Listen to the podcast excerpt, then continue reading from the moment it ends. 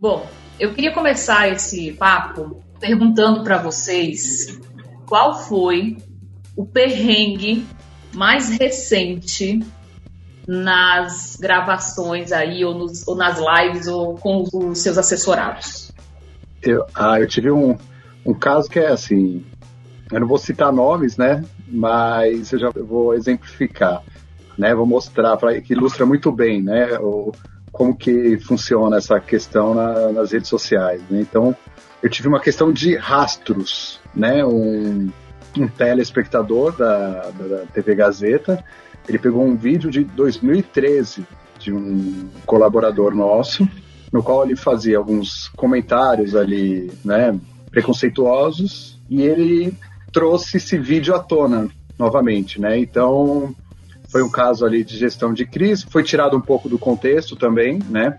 Para favorecer o discurso desse usuário, né? Que a gente está falando de, de um ambiente de plataformas.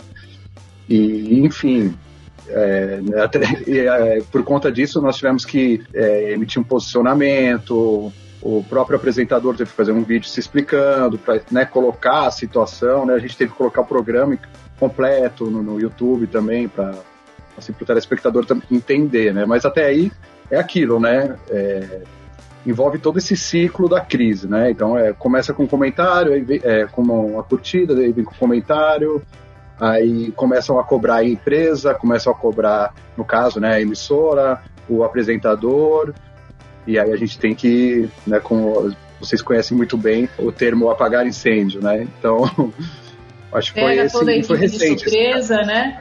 Pega toda a equipe de, de surpresa, Érica, e é, é importante a gente trazer essa noção de rastros também, né? Porque empresas às vezes contratam um executivo ou né? A gente está falando aqui um jornalista, né? No caso, a gente tem que fazer todo um pente fino nas redes, né?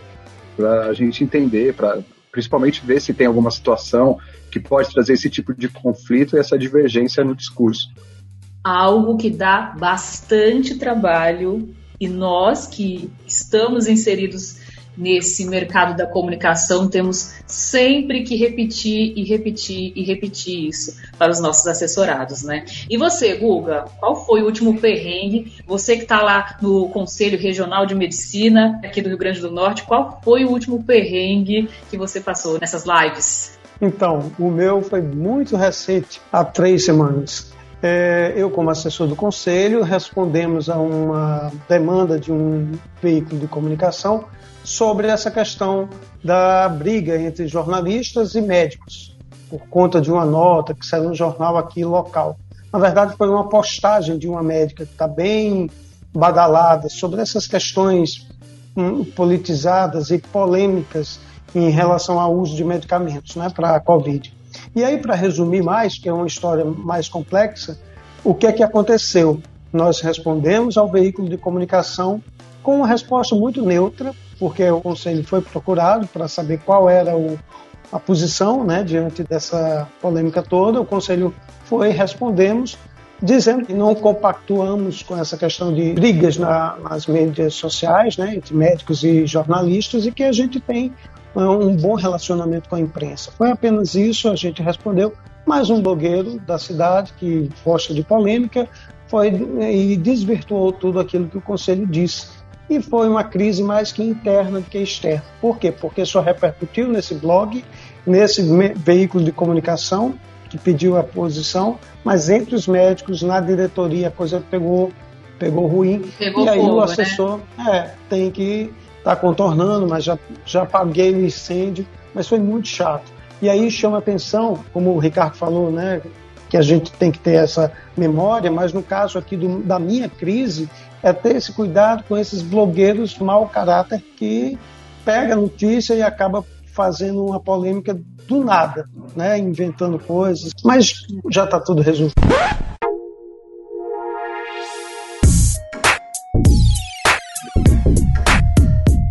Oi, gente! Está começando o episódio 23 do podcast Papo de Mídias. Eu sou Erika Azusa, jornalista e host deste podcast sobre os bastidores midiáticos, sempre com um olhar a partir dos nossos três eixos temáticos: cultura digital, educação midiática e tendências sociais e tecnológicas. Neste episódio, vamos falar sobre o treinamento de mídia focado na preparação de porta-vozes para as mídias sociais digitais. O chamado Social Media Training, cada vez mais relevante para o posicionamento das marcas e da geração de mídia espontânea numa era em que todos nós somos como já afirmaram diversos pesquisadores da comunicação, usuários mídia. Para falar sobre Social Media Training, estamos recebendo aqui o professor Ricardo Nóbrega, ele que é especialista neste assunto e responsável pela equipe de comunicação da Fundação Casper Libero de São Paulo. Seja muito bem-vindo, Ricardo. Muito obrigado, Érica. Prazer enorme participar do Papo de Mídias. A gente está aqui para discutir realmente essas questões, né? Tudo que envolve né, essa lógica comunicacional a partir das plataformas de redes sociais. Né? Então é um cenário muito complexo e eu acho que a gente vai ter um bate-papo muito interessante para o nosso ouvinte aí participar também. Muito obrigado. Sem dúvida, é um assunto extremamente complexo. A gente vai tentar aqui resumir muitos pontos, né, dentro desta meia hora, 45 minutos de podcast. E para isso, Hoje nós estamos aqui também com outro convidado super especial, representando os nossos ouvintes. Seja muito bem-vindo, Guga Farache, Gustavo Farache, que esteve com a gente no episódio 9 deste podcast. Ele que é jornalista e assessor de comunicação do Conselho Regional de Medicina do Rio Grande do Norte e meu parceiro nos cursos de Media Training aqui no estado. Bem-vindo de novo, Guga. Olá, Érica. Olá, Ricardo. É um prazer estar aqui com vocês. Eu vou ficar aqui escutando para fazer algumas perguntas e aí defender quem está nos ouvindo ou quem de repente queria fazer tal pergunta, né? Vou estar aqui, bem ligado. Muito obrigada, Guga, também pela sua disponibilidade, do seu tempo para estar aqui com a gente. Eu sei que você está numa correria enlouquecida, né? Agora, principalmente nesse momento tão delicado que a gente está vivendo de pandemia do novo coronavírus. Então, Ricardo, primeiro eu vou pedir para você se apresentar né, melhor aqui para os nossos ouvintes. Eu falei brevemente sobre você, mas fala um pouquinho sobre o seu trabalho. Ah, legal. Então, Eric, é o seguinte, eu adoro falar sobre isso, né? Porque a minha história ela está totalmente atrelada ao, ao media training, né? Ainda o conceituado treinamento. Então, é, eu sou é, jornalista, né? Minha formação, sou jornalista e especialista em relações públicas né? E durante o ano de já trabalho com comunicação corporativa há quase 15 anos. E aí durante é, é, acho que foi 2016, é, 2016 é, foi o ano que eu comecei a dar aulas, né? Eu dava aulas de media training na do conceituado, né? Treinamento na no Senac aqui de São Paulo. E durante uma, uma das aulas, é, um, os alunos começaram a questionar, Ricardo, a gente está falando aqui de televisão, do porta-voz né, no rádio, o porta-voz em revista, em entrevista, relacionamento com imprensa, vestimenta, discurso e tal. Mas, enfim, como seria isso em 2016? Como seria o porta-voz nas redes sociais? E foi muito engraçado que essa questão, eu, eu, né, ali não soube responder na hora. Falei, gente, eu vou ter que dar uma volta para entender um pouco mais sobre esse assunto. E foi aí que eu comecei a pesquisar, né? Então, é, eu peguei um pouco né, da, da, literatura, fui também entender como as agências estavam trabalhando e fui parar no mestrado, né, pesquisando justamente esse tema. E ali eu consegui desenvolver uma pesquisa, né, fazer essa reflexão sobre o, o media training, né, o que seria o media training nesse novo cenário midiático. Se a gente fala que o, as nossas conversas, né, hoje, ainda mais agora com essa questão da pandemia, elas passam por uma plataforma midiática, né, então é bem como a gente está conversando aqui. Então é um cenário muito complexo e, é, e ainda, assim, finalizei o mestrado no ano passado, comecei a dar o curso de Social Media Training na própria Casper Libre, foi ali que eu me formei, né? Uhum. Consegui finalizar o mestrado. E a pesquisa, Érica, o legal é isso, a pesquisa ela segue, né? Então, cada vez que a gente. É muito legal, a gente participa de um bate-papo como este aqui, é, a gente na sala de aula a gente acaba aprendendo coisas novas e também vem coisas novas. Né? Então a gente está falando de um cenário complexo realmente. É, agora a gente estava discutindo o Clubhouse, né? Já é uma nova mídia, mas que tem muita coisa do rádio, né? Então, enfim, é um cenário bem interessante aí, mas é e aí eu comecei a desenvolver a pesquisa, fui entrevistar e né, conversei com o mercado, né? Eu também tensionei ali a, a, as teorias que fazem parte e, enfim, é, inclusive a, a dissertação está disponível no site da Casper Livro. Tem muita coisa legal. Que bacana, que bacana. Já quero ler a sua dissertação. É, Ricardo, você comentou uma coisa aí muito curiosa que é perceber no próprio mercado, né, perceber pelos próprios clientes, pelos próprios alunos, essa necessidade de entender é, como capacitar esse porta-voz para lidar com as múltiplas plataformas. E é curioso que eu percebi isso também aqui na experiência que eu tive ao longo desses últimos anos, junto com o Guga, né, Guga? A gente percebeu muito essa necessidade. O treinamento de mídia convencional, né, você preparar as pessoas para lidarem da melhor forma no momento jornalístico, seja na TV, seja no rádio, para jornal impresso, para blog, ele nunca, assim, ainda não deixou de ser relevante, né, é extremamente importante, mas realmente a gente percebe essa necessidade, né, é, das pessoas em entenderem como se comportar, como lidar com as redes sociais. Quer comentar, Guga? Sim, inclusive a gente no nosso curso a gente teve que fazer algumas adaptações, porque não dava para falar sobre media training sem falar das mídias sociais, né? E, e hoje é o que mais chama atenção por mais que a gente vá falar sobre muitos assuntos importantes, Érica sempre entra com essa parte das mídias sociais que é para dar um reforço. E a gente sabe que chama muito mais atenção, né, Érica? Essa questão das mídias sociais e tal, então é muito importante. A gente tem muito ainda que aprender a descobrir. Claro que a gente só é uma adaptação. Com a pandemia, a gente teve que mostrar como é que você ia usar mais o celular, gravar as entrevistas através mesmo do, do Google Meet, né, da, do Zoom, enfim, as entrevistas de televisão. Então, tudo isso teve que ser adaptado. Ricardo, como você adaptou essa questão da pandemia, né, essas mudanças todas com a sua equipe na Casper Libero? Ah, então, é, lá a gente faz um trabalho, assim, no começo foi muito difícil, né, assim, porque é, a gente que tá lá, até para o pessoal que está ouvindo para entender, a Fundação Casper Libero, ela tem quatro unidades de negócios, né, então tem a, a TV Gazeta, tem a Gazeta Esportiva, que é um site, que era o, o antigo jornal impresso, as rádios, né, Gazeta FM, Gazeta AM, a própria faculdade Casper Libero. Então tem muita demanda ali, vocês que trabalham com comunicação corporativa sabem muito bem, que, é, que dependem né, de um profissional ali no ambiente. Então, na questão de fotos, né, às vezes para receber um jornalista. Enfim, a gente começou a adaptar e trabalhar realmente através do, de plataformas, né? Mas essa cultura, ela foi, né, não, não, foi assim logo de cara, foi muito difícil, mas depois a gente acabou se adaptando e hoje nossas reuniões fluem muito bem, a gente já começou a trabalhar essa questão de agenda também, né, de programação. Então, por exemplo, amanhã é, tem algum convidado especial, a gente já passa essa demanda para o nosso fotógrafo, né? Então, é, foi, mas foi complicado, mas agora tá, a gente começou a fluir bem. Eu acho que talvez isso esteja acontecendo, né? É, o ano passado todo mundo foi pego de surpresa com a pandemia, todo mundo teve que mudar o seu jeito de trabalhar, né, da noite para o dia.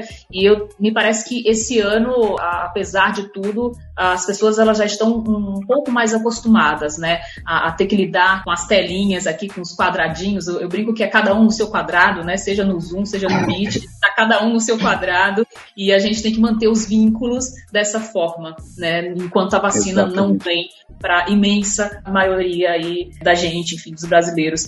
Mas, Ricardo, voltando para essa questão da capacitação dos porta-vozes, né?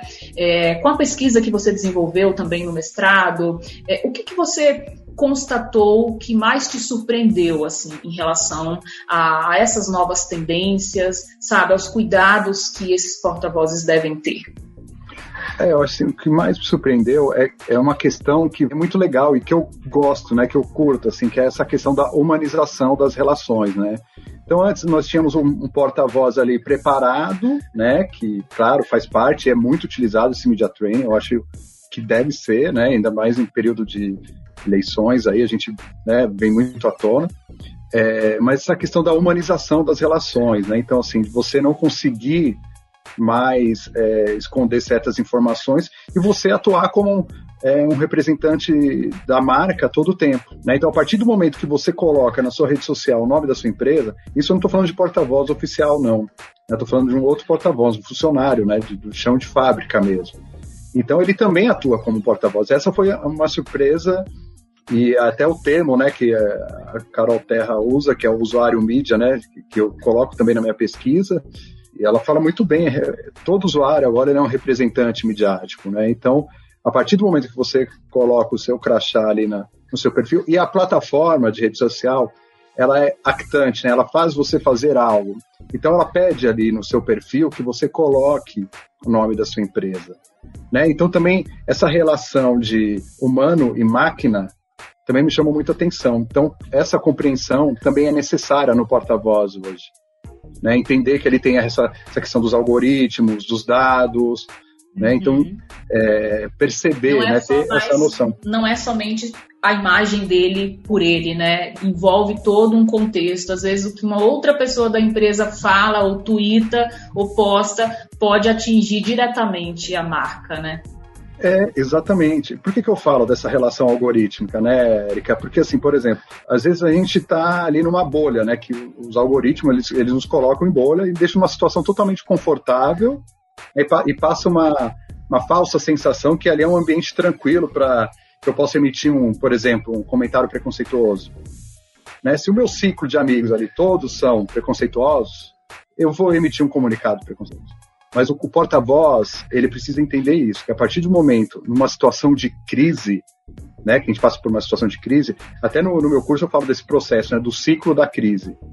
Ele sai da bolha, porque ali as pessoas de fora começam a ver seu comentário, ele começa a ser compartilhado em outras redes. Olha o que o Ricardo da, da Fundação Casper Libro falou, olha o que a Erika falou, olha o que o Guga falou, e vai, e vai saindo dali da bolha. Aí você já entra numa situação de crise. Então você percebe. E sempre, no... e sempre a marca ela vem associada ao nome, né? A marca ela Exato. vem com um sobrenome, né? As pessoas elas vão apontar a marca. É, e, a, e, a, própria, e, a, e claro, depois vai para vai, vai a imprensa, né? Porque ali a imprensa não vai colocar o nome do executivo na, na manchete, né? No título. Ele vai colocar lá, é, CEO da. Estou dando um exemplo aqui, CEO da Votorantim, tal, tal, tal, tal, tal, tal. É claro que é o nome da, da, da marca vai chamar atenção para você clicar na matéria. Então, é, são esses detalhes que me chamaram a atenção. É, outro ponto importante, que, que também faz parte, que também a gente não pode esquecer, é, essa, essa, relação comunicacional é, dos laços fortes, essa relação íntima. Então ali a gente tem o WhatsApp, né? Também passa essa falsa sensação que aqui eu posso compartilhar tudo, porque eu estou compartilhando com os meus melhores amigos nesse grupo, ali eu estou falando com a minha tia, ali eu estou falando com a minha mãe, então não tem problema, eu vou passar né, minha opinião, vou, né, isso não vai vazar. Ah, vou passar um novo produto da empresa na sexta-feira, né? Tô aqui na, hoje é, vai, hoje é, a gente está gravando na quinta. A gente tem um lançamento na segunda. Vou compartilhar aqui com minha mãe esse lançamento, por exemplo. Com certeza isso vai vazar. Eu sempre digo nos treinamentos: o WhatsApp eu acho que é o aplicativo, eu considero uma rede social que a gente tem que ter maior cuidado assim nesse momento, porque realmente ali estão nossos laços fortes. É ao contrário, por exemplo, do, do Twitter é que é uma plataforma aberta, qualquer pessoa ah. segue qualquer pessoa, posso agora seguir o Bill Gates, né? Já passar, enfim, então seis, é, é... seis graus de separação, né? São só é, seis graus de separação com qualquer pessoa do mundo inteiro. Exato, então é, é muito louco isso, sim, porque realmente, e ali depois é, a gente foi conversar com algumas agências também, né? E realmente, até uma questão que é importante, Eric, a gente falar, a questão do, do, do nome, né? Social Media Training. Assim, é mais para diferenciar mesmo, né, do media training, mas se for ver, tudo é mídia, né? A gente está falando de mídia aqui, né? Acho que é mais um nome, mais para chamar a atenção, falar, olha, presta atenção nas redes sociais. É né? Então, acho que. É igual é aquela, a, a, história da evolução da web, né? Web 1.0, 2.0, 3.0, 4.0. O social media training é a evolução do media training tradicional, né? É, ele nasce ancorado né, no media training, então, mas eu acho que assim é mídia. Né? O, o próprio. O, tem o, o Clay Shirk, que ele tem aquele livro. A, cultura da participação que ele fala muito bem sobre isso, né? Assim, a mídia é mídia, né? Então, assim, agora são novas mídias. Mas a gente utiliza esse termo é justamente para diferenciar um pouco né, do conceitual do Media Training, que, claro, eles conversam muito, né, principalmente nessa questão quando vai para o ambiente offline, né? Então, por exemplo, um, um, um executivo, né, depois a gente pode até entrar mais nesse, nesse assunto, um executivo que se destaca nas redes sociais, com certeza ele vai ser chamado para uma entrevista para falar sobre o seu setor de atuação, porque ali ele tem uma certa relevância. O próprio jornalista vai perceber. Né? Então, se você tem uma Luísa Trajano, né, que ali você vê que ela circula muito bem pelo ambiente das plataformas, Isso. é com a pessoa, né? apesar que ela tá show também né, na presença na imprensa tradicional, ela vai ser chamada para falar sobre o mercado de varejo. De certa forma, as redes sociais digitais elas são usadas como fontes de pesquisa dos produtores, né? Então, se você já faz um trabalho de relevância, um trabalho consistente, com voz é, nessas redes sociais, você vai ter condições muito mais de ser até encontrado por esses produtores. Então, eu queria até fazer uma pergunta para Ricardo dentro disso. O que você acha, Ricardo, da imprensa cada vez mais ser pautada pelas mídias sociais? Porque hoje é isso que está acontecendo, não é isso? Boa, Guga. É, eu acho isso, mas eu acho que, com todo respeito, deixou o jornalismo um pouco mais preguiçoso. Né? Então, assim, essa questão da apuração, hoje você sabe muito bem, é, a gente quando a gente trabalhava não tinha essa, né, a gente não tinha essa evolução toda aí de plataformas, por exemplo. A gente para trabalhar um artigo, né, isso na visão do assessor de imprensa, para trabalhar um artigo, para a gente conseguir publicar um artigo numa gazeta mercantil, por exemplo, era um trabalho enorme, um desafio enorme. Né? Então, com, com as plataformas, isso se tornou um pouco mais fácil, né?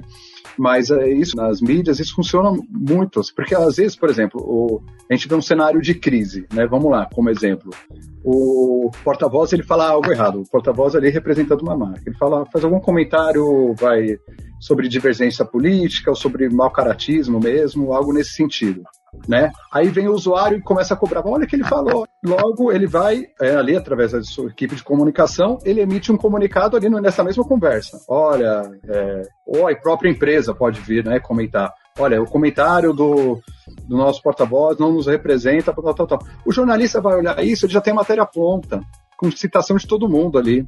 Então vai ser aquela questão, né? Você percebe ali, ele já tem. Ele, ele achou a matéria que ele queria. Ctrl-V, né? Fica meio que é, porque ali, Exato, Eric. Ali já tem citação do porta-voz, já tem o posicionamento da empresa, já tem ali o comentário que o usuário está, né, um comentário forte ali, né, para utilizar na matéria. Então ele já tem a matéria completa. Então ele usa aquilo. E caso não tenha ainda um posicionamento da empresa, ele pode, o jornalista pode chegar até um pouco antes, ele vai lá ele vai cobrar a empresa. Falar, olha, eu tô vendo essa, essa briga aqui nas redes sociais. Qual que é o posicionamento de vocês aqui? Ó, representante da sua marca que está falando. Isso não precisa nem ser o porta-voz oficial. Isso pode ser um executivo, ali, alguém da área técnica. Né? Então, Guga, eu acho que nesse sentido é, tornou o, jornali o jornalismo um pouco mais preguiçoso. Né? Então, acho que essa questão de apuração, de você entrevistar, né? Tem até a Michelle Prazeres aqui na CASP, ela faz uma, uma pesquisa muito legal sobre jornalismo lento, né? E a gente vê essas matérias que são, eu acho que são bem interessantes, que a gente vê no próprio Nexo, né? Uma, uma super interessante que traz algo mais completo, que vai a fundo, que foi ali, pesquisou. Então hoje eu acho que está muito superficial essa questão. Hum. Então acho que a gente tem, inclusive, tomar cuidado com, as, com o que a gente lê, né? O que a gente acha aí na internet. Está muito superficial e também está tudo muito rápido.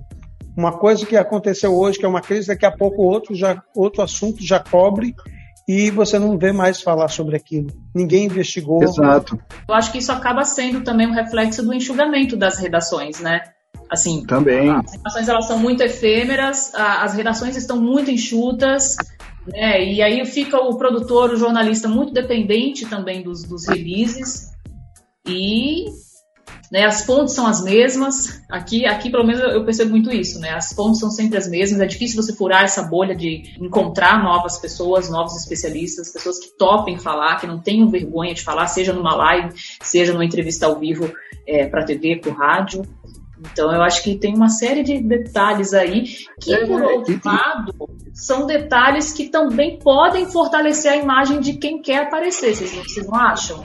Tipo, o porta-voz que está preparado para lidar com esses probleminhas que acontecem no mercado da comunicação, ele pode também encontrar mais espaços por causa disso. O que, que vocês acham? Sim. É, eu acho que assim, o porta-voz, ele entendendo um pouco essa dinâmica, né? Porque aqui nós estamos entre três comunicadores, então a gente conhece muito bem isso. Então, por isso que é importante o treinamento. Mas quando ele percebe essa dinâmica, ele já começa a entender, ele sabe o momento certo para aparecer, ele sabe que não é em toda discussão que ele deve ter uma opinião, né? Ele tem uma opinião. Então, acho que é esse tipo de cuidado. Né? A gente está até falando sobre isso. A gente coloca ali, daí tem uma matéria, né? um comentário negativo, três usuários vão lá e reclamam com o porta-voz, né, fazendo um comentário em relação ao que ele publicou. Isso já é gancho. Usuários reclamam de, né, já vira gancho para matéria jornalística. Então a gente tem que ter o porta-voz precisa ter esse conhecimento, né? Ele precisa ter essa sensibilidade. Né? Sem dúvida. E aí o algoritmo e o próprio sistema ali de Big Data também pode fazer com que certas curtidas gerem matérias, né? Então, até nesse Sim. sentido, assim, o porta-voz ele tem que ter o cuidado, se, ele, se é uma autoridade, ele tem que ter cuidado até com o que ele curte nas redes sociais. Porque hoje, no Twitter mesmo, dependendo do que você curtir, você pode nem retweetar, você pode nem responder, mas se você curtiu, outros usuários vão visualizar o que você curtiu. E Exatamente. aos olhos você do to... produtor, né, isso pode virar pauta. Exatamente. Não só pauta.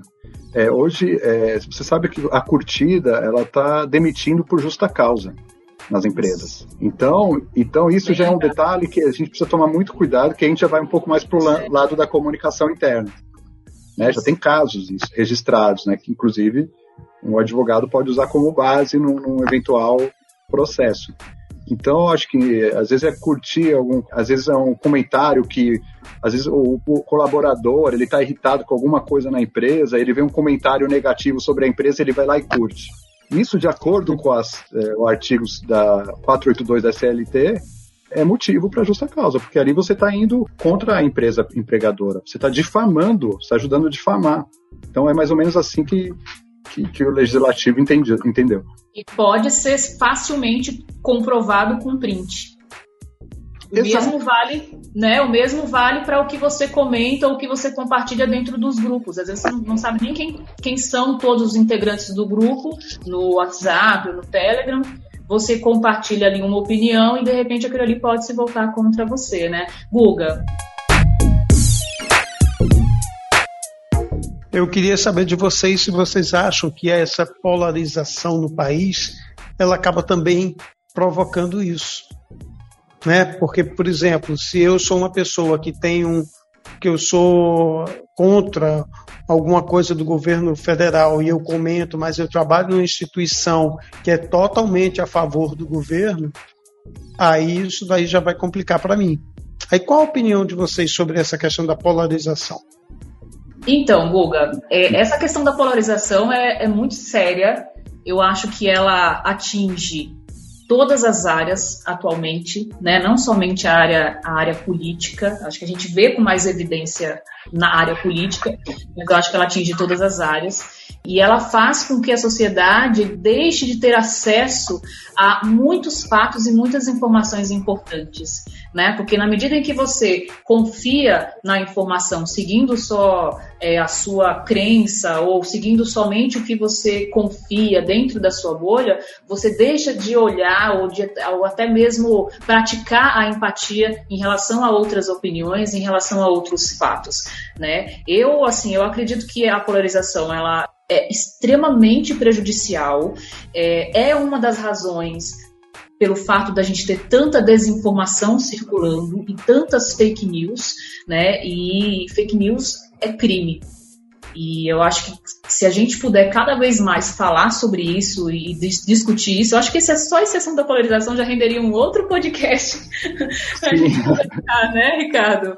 Mas, assim, é, é algo bem sério realmente que está acontecendo e que atinge diretamente, é, trazendo para o nosso contexto aqui, né, atinge diretamente a preparação desses, desses porta-vozes, sem dúvida.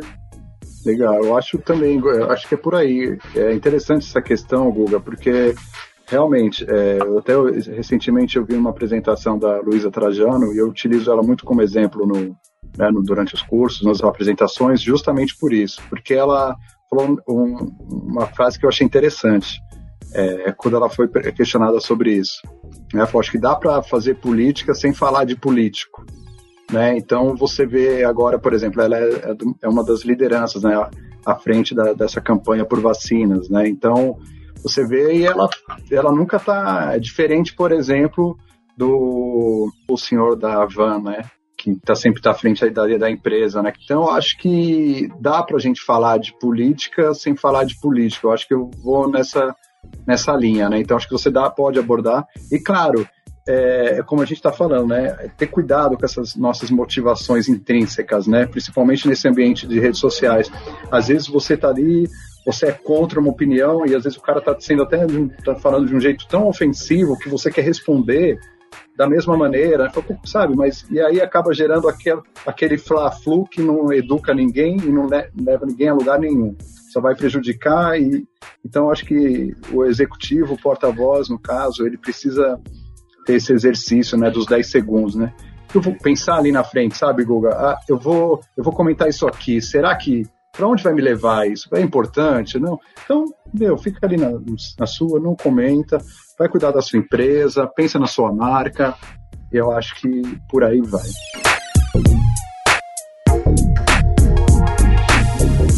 Ricardo, aqui no box que nós publicamos no Stories, tem duas perguntas da Michelle. A Michelle perguntou o seguinte pelo Instagram: Ricardo, como burlar a resistência de gestores para a importância do treinamento? Acho que ela quis falar sobre a questão como de burlar a resistência, né? É, porque é. eu acho que assim, é, resistência, assim, é claro, a gente vê isso também muito no tradicional media training, né? De, do executivo, que ele acha que nunca vai precisar falar com a imprensa, precisa, que ele nunca. Exato. Eu acho assim que é, a gente precisa, né, nesse ambiente da, das redes sociais, a gente precisa entender é, o perfil do executivo. Tem um executivo que ele é mais ativo nas redes sociais, tem um que atua mais na parte, né, ele é mais tímido, então ele não é muito de postar, não é muito de falar. Eu acho que isso faz parte desse processo de humanização. O executivo tem que ser quem ele é. Então, se ele tem esse perfil, então eu acho que tem que ser mais comedido, mesmo trabalhar um pouco e soltando aos poucos. Né? Então, ele falando mais um pouco da marca. O LinkedIn ele funciona muito bem, né? E os executivos adoram, inclusive, né? Então ali é, um, é uma rede direcionada para o ambiente profissional. Então ele sente mais à vontade para falar sobre a empresa, sobre seu setor de atuação. Eu acho que é, um, em primeiro lugar é olhar para o LinkedIn, né? caso seja um, um executivo, um porta-voz é, nesse sentido. Né? E depois ali ele começa a trabalhar um pouco mais no Instagram, um pouco mais solto, né, trabalhar até uma questão. Porque assim, o executivo ele também ele não. A gente precisa entender que é o seguinte: claro, a gente tem equipes de comunicação cuidando do perfil de certos porta-vozes? Tem. Mas tem executivo que ele, ele mesmo quer cuidar. Então, assim, o cara, mas ele, ele também não tem tempo para ficar postando toda hora. Então, é interessante mostrar, né, para ele, falar, olha, tudo bem, você não quer ficar postando todo momento, mas você mostrar, mostrar alguns cases, né, eu sempre falo, mostra alguns casos de crise, né, hoje a gente tem crise saindo do ambiente offline, o cara tá numa fila, tem alguém filmando ele ali, furando fila, tem alguém filmando ele com o celular. Todo mundo tem um celular hoje.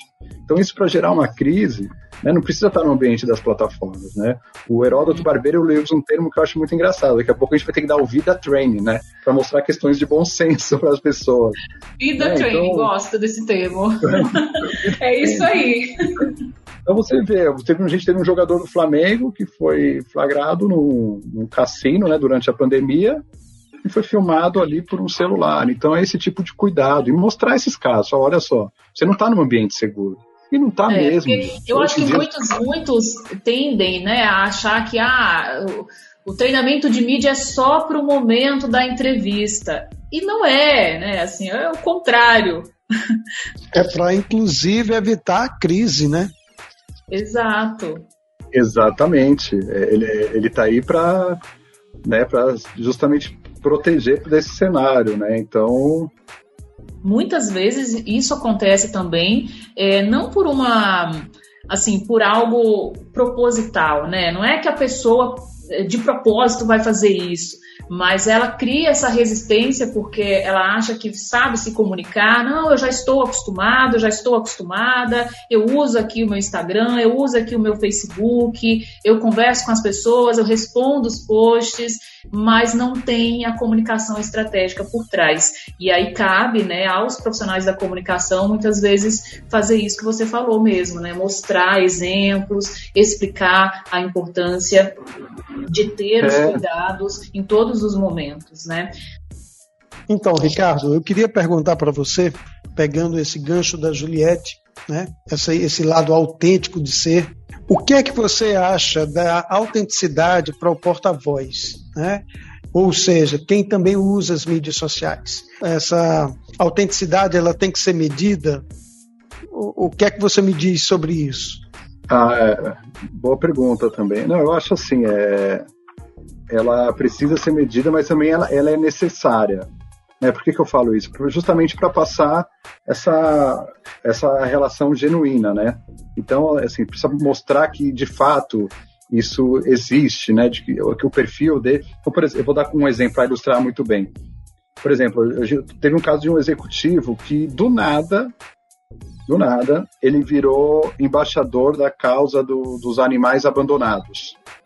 Aí você ia olhar o, o, perfil dele nas redes sociais, não tinha uma foto com o animal, o cara nunca participou, então assim, ele estava usando aquilo para falar, olha, estou aqui, né, pagando de bonzinho, estou ajudando a sociedade e tal, mas o próprio usuário vai perceber que aquele discurso não, sabe, já tem essa divergência, essa dissonância no discurso.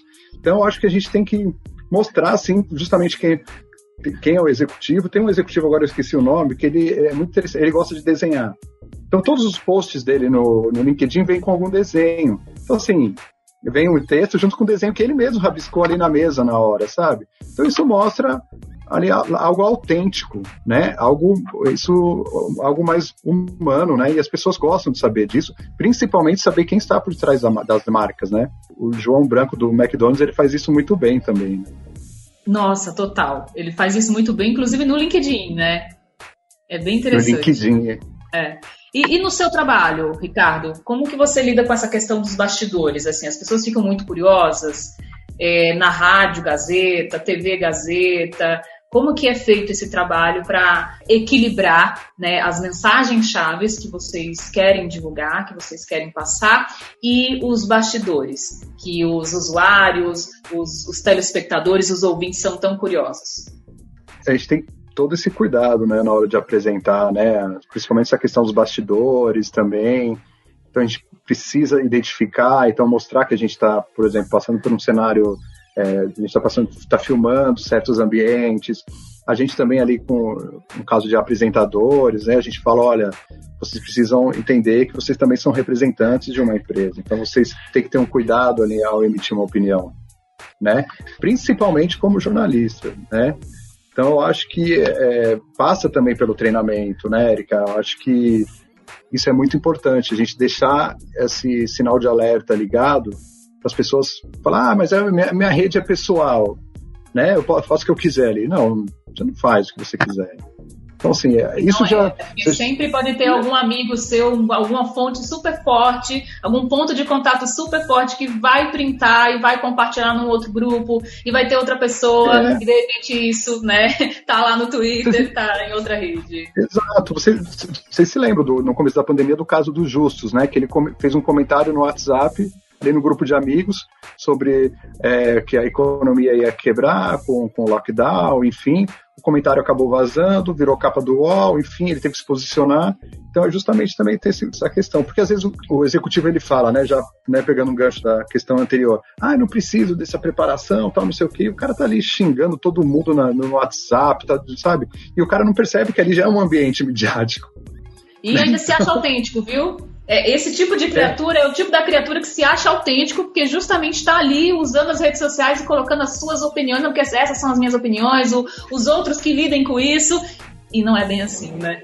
É, depois ele vai falar, é, eu falei ali, mas ali eu estava falando com um amigo meu, meu, já era, ali é sua opinião mesmo, é você na sua melhor performance. É que não pode confundir a autenticidade com irresponsabilidade, né? Então você tem que ter essa questão bem trabalhada. É, isso Exatamente.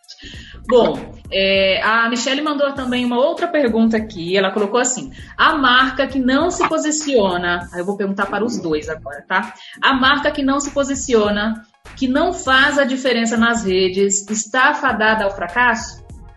Eu acho que assim, é, aproveitando, eu acho que a marca está fadada ao fracasso, eu acho, nesse momento. Né? Eu acho que porque assim, ainda mais agora nesse ambiente de pandemia, né, que a gente teve que se adaptar tal. Então você vê as lojinhas do bairro também já criando um perfil nas redes sociais, já interagindo. Como é interessante também participar né, das conversas. Então você vê ali empresas, inclusive, é, discutindo Big Brother no Twitter, por exemplo, né, marcas ali, né, perfil da marca, né. Então você vê que isso gera um engajamento, também chama a atenção do, do usuário, né? Então, mas isso exige também uma preparação. Né? A Carol Terra ela tem um livro também, o último livro dela, ela, que ela fala muito bem sobre isso, né? As marcas como influenciadoras.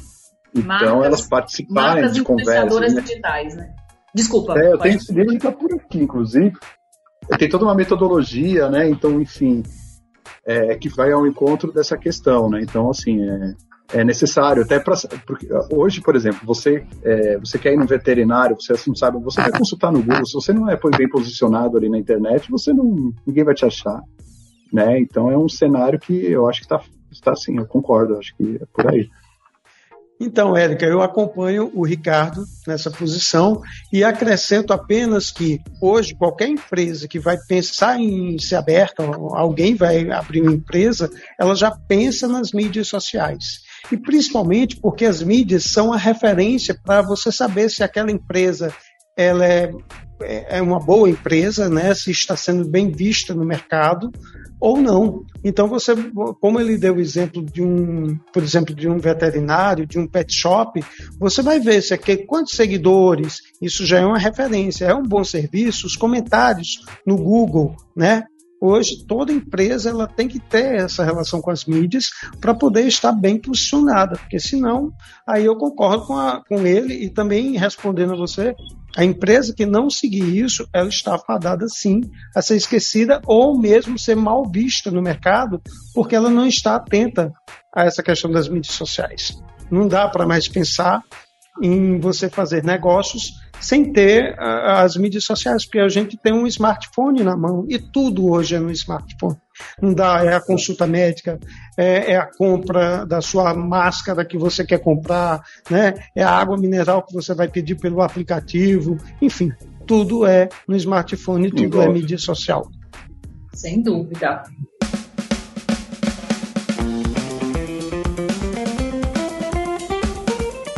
Bom, o papo está muito legal.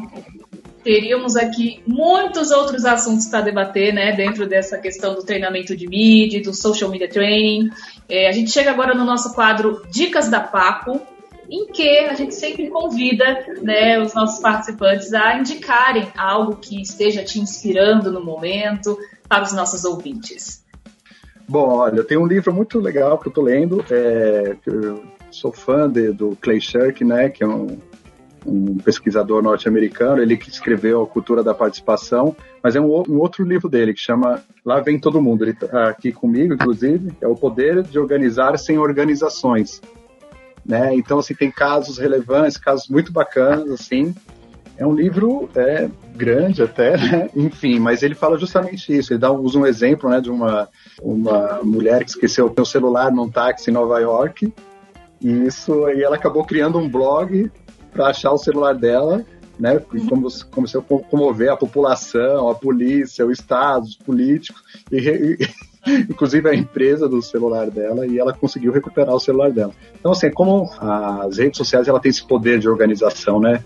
Para certas coisas, tanto para o lado positivo quanto para o lado negativo. E o livro traz isso muito bem. Uma outra questão é foge um pouco da, dessa linha, né? De, de, eu acho que é legal a gente também passar dicas, assim. Acho que a gente está vivendo um momento muito online, então assim é toda hora a gente está passando por alguma tela.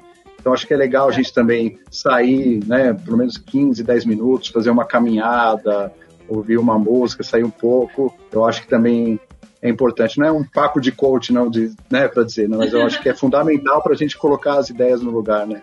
É, é tanta informação, Nossa, gente, que às vezes a gente se perde. Então, às vezes, uma caminhada de 15, 10 minutos ali já faz né, você colocar o pensamento no lugar e faz muito bem para a gente. Então, é, saindo um pouquinho dessa questão da, de mídias, de jornalismo e tal, eu tenho aqui uma série que eu estou assistindo, já finalizando, que eu gostei muito, que é a, a Million Little Things, que é um milhão de pequenas coisas do Globoplay, que fala sobre amizade, amigos, família já adulto, com filhos. É, é uma série que ela prende você, que ela é muito bem feita. E assim, ela conta histórias de vida entre amigos e bem atual, que ela chega inclusive até o começo da pandemia. É bem interessante, é só para desestressar mesmo. Fica essa minha dica aí para vocês. Bacana, vou anotar. Ó, oh, já quero ler o livro, já quero assistir a série. Aquelas. É, eu também fiquei, agora eu vou procurar a série também. É, mas assim, eu, eu acho que essa, essa, isso que você falou, Ricardo, de sair 15 minutinhos, sabe, olhar para o céu, dar uma caminhada, assim, é, é, algo que realmente renova a gente, né? Eu às vezes faço isso também, com os cuidados todos, claro, mas assim, é, é, muito diferente. A gente fica realmente horas e horas por dia né, na frente da tela, seja no celular, seja no, no computador, na televisão. Então, a gente precisa também dar esse, esse momento é, off, né? Momento offline. Eu sempre brinco que em toda estratégia de comunicação você precisa pensar no momento off. Qual o momento que você não vai estar fazendo nada, vai estar descansando, porque realmente a gente tem que aprender a cada dia, né, a lidar com essa avalanche tecnológica. Eu estava lendo esses dias um material é, contando que a nossa transformação digital de 2020 para cá já evoluiu 25 anos por causa né, da pandemia, assim, aumentou a aceleração, né, aumentou por causa da pandemia e as pessoas estão cada vez mais conectadas, então é muito importante você ter trazido é. esse ponto também, sabe, de, poxa, larga um pouquinho, fica no offline, vai caminhar, vai fazer uma outra coisa. É, bom, e a dica, minha dica é uma série, dessa é. vez eu trouxe uma série que tem a ver um pouco com o assunto que a gente discutiu aqui, uma série que está na Netflix, tem três temporadas, se chama Drive to Survive. É uma série que mostra uh, os bastidores da Fórmula 1. E assim, mesmo que você que está nos ouvindo não acompanhe a Fórmula 1, mas trabalha ou quer trabalhar na área da comunicação, eu super recomendo essa série, porque é, entre uma corrida e outra, eles mostram muito os bastidores da gestão da comunicação, o treinamento de mídia, como eles lidam com as crises. É, eu acho a série fantástica. Essa última temporada agora está mostrando como foi no ano passado, todas as, as, adaptações que eles tiveram que fazer, né, os pilotos, as escuderias tiveram que fazer para poder lidar com esse momento pandêmico. Então é isso, gente. Fica a dica. Não, olha, é muito legal essa, essa série, Erika. É, eu acompanhei, né? Inclusive o primeiro episódio da terceira temporada é uma aula de media training. É muito legal que mostra justamente isso. É, inclusive, é, assistindo essa série, né, uma série documental, eu voltei a ter esse amor pela Fórmula 1, assim, que eu perdi desde a da época do Senna ali, né? Essa época.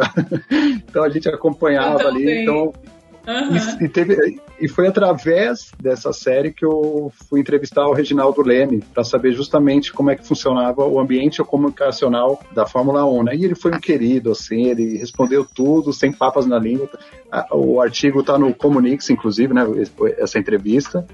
Né, com o Reginaldo Neme, e ele conta né, a dificuldade para conseguir uma entrevista, como são as assessorias de imprensa das equipes. Então é muito legal e foi tudo através dessa série. É, Ricardo, fala para as pessoas onde as pessoas podem te encontrar, conhecer mais o seu trabalho. Ah, legal.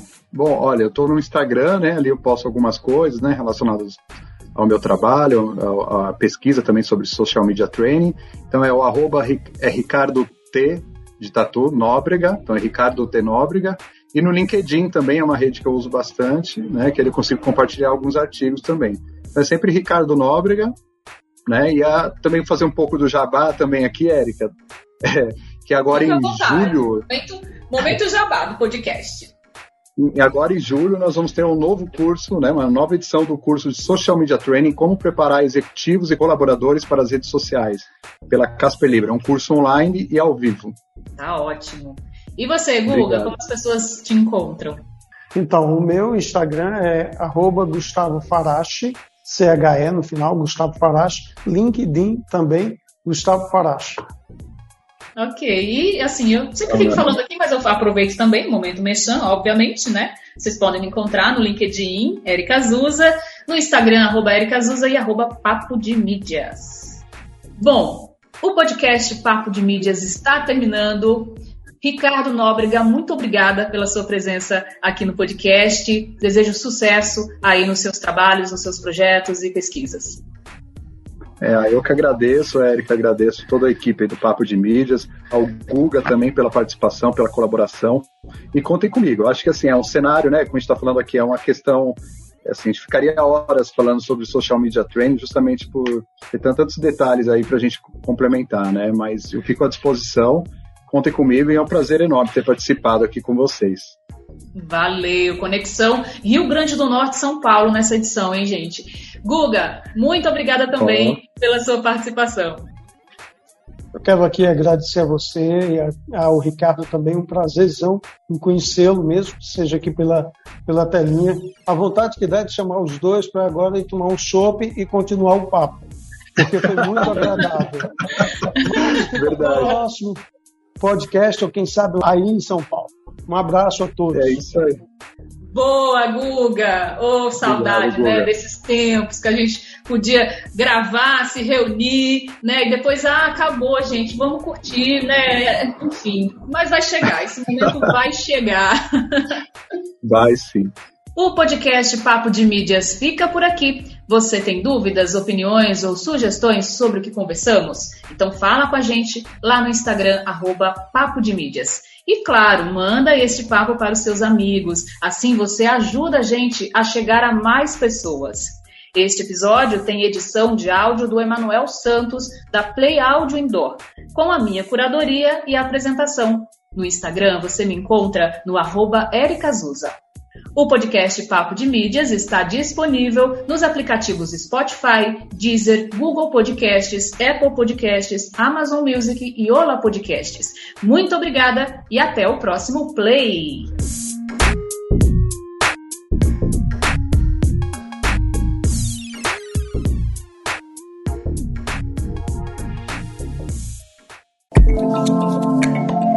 Este podcast é produzido por Play Áudio Rádio Indoor. Play Áudio Rádio Indoor.